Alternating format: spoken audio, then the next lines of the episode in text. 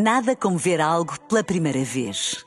Porque às vezes, quando vemos e revemos, esquecemos-nos de como é bom descobrir o que é novo. Agora imagine que viu o mundo sempre como se fosse a primeira vez. Zais.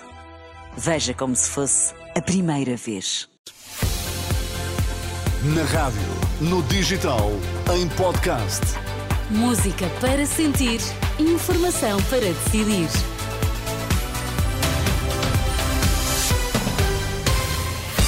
Informação para decidir, começamos pelos destaques a esta hora, Miguel.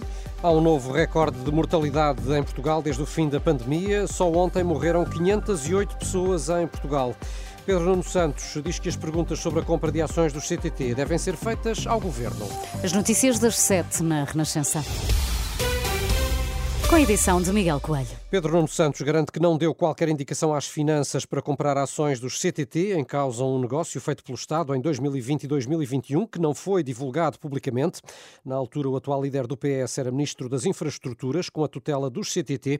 No entanto, ao ser questionado há pouco no Parlamento pelos jornalistas, remeteu as perguntas para o Governo. Eu estou a pasta, mas eu não sei o que dá orientações ao Ministro das Finanças e à parte pública, peço desculpa. Então não, foi uma decisão exclusiva do Ministério das não, Finanças? Não, é, não há orientação do Ministério das Infraestruturas nem do Ministro das Infraestruturas, é só isso que posso dizer. Mas na tem, que altura ser, de- tem que ser o Governo a dar, a dar, a dar esclarecimentos, não eu. Palavras de Pedro Nuno Santos eh, há pouco na Assembleia da República. Já esta tarde, os partidos da oposição pediram explicações sobre a suposta compra secreta de ações dos CTT. Segundo o Negócios, eh, esta compra pretendia satisfazer o PCP para viabilizar o Orçamento do Estado de 2021, o último ano da chamada geringonça. O Partido Comunista garante, contudo, que a compra de ações eh, dos Correios nunca foi negociada com o Governo. Na última hora, também no Parlamento, a líder da bancada, Paula Santos, afirmou que na altura o Executivo deu conta dessa informação ao partido, mas que os comunistas consideraram que não era suficiente nem relevante. Foi-nos transmitida essa, essa informação, mas aquilo que importa verdadeiramente relativamente a esta questão e aquilo que é central eh, relativamente a esta matéria é que, de facto, que eh, essa aquisição das ações nós não consideramos relevante porque não correspondia àquilo que era, que era necessário. E aquilo que é necessário, volto a reiterar, aquilo que era necessário é, de facto, assegurar o controle público da empresa, coisa que o Partido Socialista, aliás, em convergência com os partidos à sua direita, ao longo de todos estes anos, sempre se opuseram e impediram claramente que pudesse ser dado esse passo do controle público do CTT. Recorde-se que em 2020 o PCP absteve-se no Orçamento do Estado para o ano seguinte, o que viabilizou a proposta do eh, Governo. A par pública já confirmou à Renascença que o Estado detém uma participação residual nos CTT e que, eh, garante, será identificada na carteira de participações nos próximos relatórios. A Renascença pediu também esclarecimentos ao Ministério das Finanças, mas não obtivemos até ao momento resposta. Há um novo recorde de mortalidade desde o fim da pandemia. Durante o dia de ontem morreram 508 pessoas em Portugal. Números do Sistema de Informação de Certificados de Óbito. É um valor que ultrapassa o número diário de mortes registado na última semana de dezembro, quando foram atingidos os valores mais elevados desde fevereiro de 2021. Números que coincidem com um pico de infecções respiratórias, sobretudo gripe A e Covid-19, que estão a entupir as urgências hospitalares de norte a sul do país. Esta tarde, o tempo de espera para doente- para doentes urgentes rondava às 11 horas no Hospital Beatriz Ângelo, em Loures, com uma lista de espera de mais de 60 pessoas. Segundo os dados do portal do Serviço Nacional de Saúde, no Hospital de Santa Maria, em Lisboa, o tempo médio de eh, espera, no caso dos doentes urgentes, ultrapassava as 7 horas, com 45 doentes a aguardar atendimento. E de acordo com o Ministério da Saúde, os 190 centros de saúde que estiveram de reforço fizeram mais de 25 mil consultas no ano novo, entre o dia 30 de dezembro e 2 de janeiro. No fim de semana do Natal, foram mais os utentes que recorreram a estas unidades. Eh, Realizaram-se 26.905 consultas.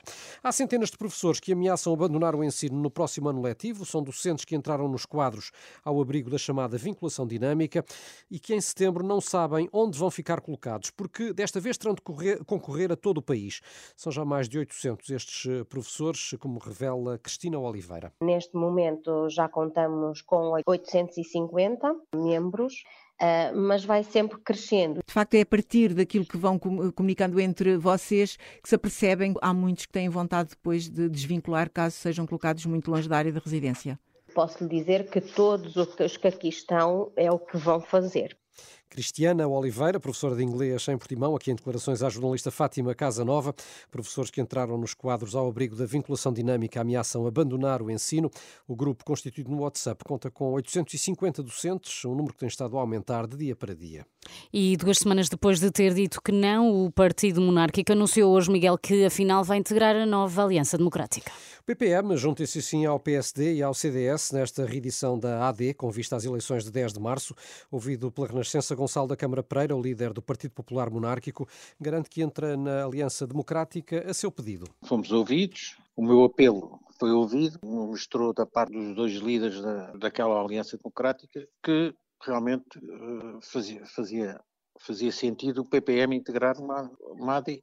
E que apelo foi esse? Nós chamámos o apelo que Portugal está numa encruzilhada. E a AD justificava-se fazer uma AD exatamente como na altura do, do, do Dr. Sá Carneiro. Eu acho que isto fazia todo o sentido, fazia todo o sentido. E o PPM está de fora, não me parecia que, que fosse que viesse despertar nos portugueses um sentido de responsabilidade.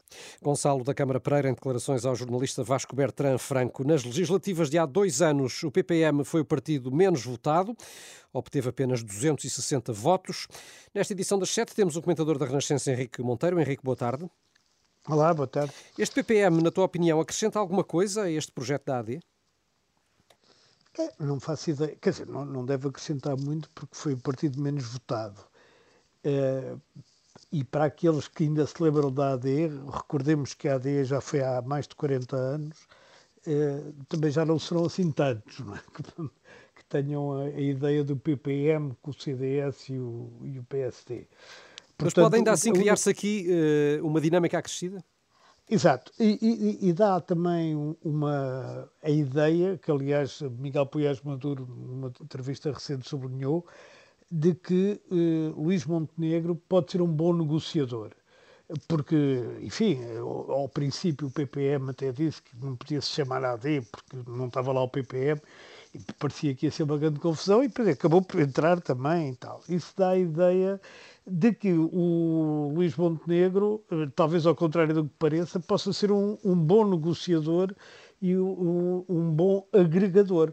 E essa ideia da agregação da direita democrática, eh, do meu ponto de vista, é positivo. É positivo e nem se percebe muito bem porque é que a Iniciativa Liberal não, não quis alinhar, digamos, com, com os restantes partidos, porque é uma, é uma forma da direita democrática se demarcar também de outra direita, nomeadamente do Chega, que tem, enfim, no programa várias uh, questões, levanta várias questões eh, que têm conflituais com a, com a democracia. Obrigado, Henrique Monteiro, pela tua leitura. Recordar que ainda não foi anunciada a data da apresentação oficial da nova AD, mas amanhã reúnem-se os Conselhos Nacionais do PSD e do CDS para aprovar o acordo de coligação eleitoral. As temperaturas vão começar a cair amanhã nas regiões norte e centro e no dia seguinte em todo o território do continente. A culpa é de uma massa de ar polar marítimo que vai levar os termómetros a marcarem temperaturas abaixo de zero. O aviso já foi deixado pelo Instituto do Mar e da Atmosfera. Quanto à chuva, vai continuar a cair em todo o país até sexta-feira. Ainda notícia, Filipa, de que amanhã volta a ser dia de greve nos comboios, a uhum. segunda desta semana, convocada por trabalhadores da empresa Infraestruturas de Portugal. Os efeitos da paralisação devem começar a sentir-se já esta noite e amanhã é de contar apenas com os serviços mínimos. Obrigada, Miguel. São 7 e 8. Nada como ver algo pela primeira vez. Porque às vezes, quando vemos e revemos, esquecemos-nos de como é bom descobrir o que é novo. Agora imagine que viu o mundo sempre como se fosse a primeira vez. Zais. Veja como se fosse a primeira vez.